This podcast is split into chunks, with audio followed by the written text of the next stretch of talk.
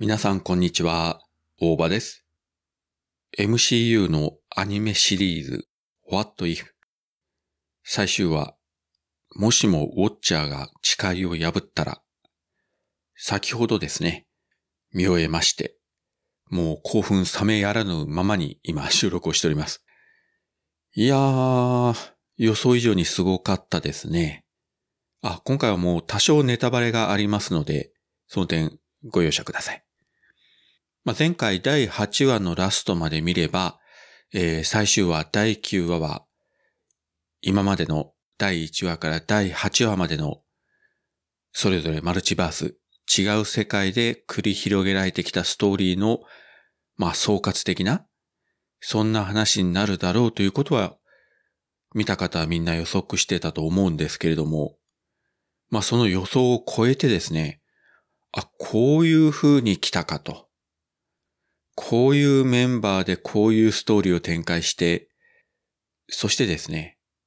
その新しいメンバーに対して、ウォッチャーが、君たちは、なんとかだとこういうシーンがあるんですが、もうこの一言で痺れまくりましたね。まあ、いろいろ個性が強いメンバーなんですけれども、いや、これは本当に、ある種最強チームと言っても過言ではないし、それぞれのキャラクターの過去を我々見てきましたから、その抱えてる思い、辛さ、そういったものを乗り越えてなお戦い続ける。いや、痺れますね、本当に。で、恐ろしいのがですね、この What If、今回第9話がシーズン1の最終話なんですが、シーズン2ももう決定というか、もともと全18話の予定が初版の事情で二つのシーズンに分割されたということなので、まあシーズン2、具体的な配信日はまだ発表はされてないんで、まあ来年以降になると思うんですけれども、今回のこの最終話につながるのか、また違う話になるのか、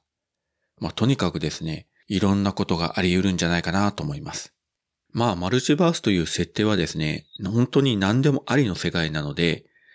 使い方によってはですね、まあ作り手側が自分で自分の首を絞めちゃう可能性も高いんですね。で、今のところ、この What If、あるいは前作のロキ。まあ、このあたりは非常にうまくいってると思うんですね。で、この後いよいよ年末公開予定のスパイダーマン、ノーウェイホーム。そして来年公開の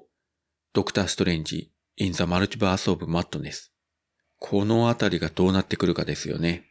そしてですね、この What If の中では明確に描かれてはいないんですが、実写作品とアニメ作品というのもマルチバースということを考えれば簡単につなげられるはずなんですね。まあこれが今後の展開でつながってくるかどうか。ぶっちゃけ言うとですね、今回のこの最終回で実写作品のキャラクターがそのまま出てくるっていうのもあり得るかなとちょっと思わなくはなかったんですよ。まあ今回それはなかったですけどね。ただそういう展開も MCU ならばやってくれるかもしれません。あるいは逆に実写映画、実写ドラマシリーズの方にこの What If のアニメキャラクターたちが出てくる。まあ実写作品とアニメ作品が共演するというね、映画も昔あったりしましたけど、そんな感じになるのかどうか。まあそこわかりませんし、あるいはね、例えば What If に出てきたキャプテン・カーター。まあアニメそのものではなくて、オリジナルの女優の方が今度はキャプテンとして実写版の方に出てくるという展開もあるかもしれません。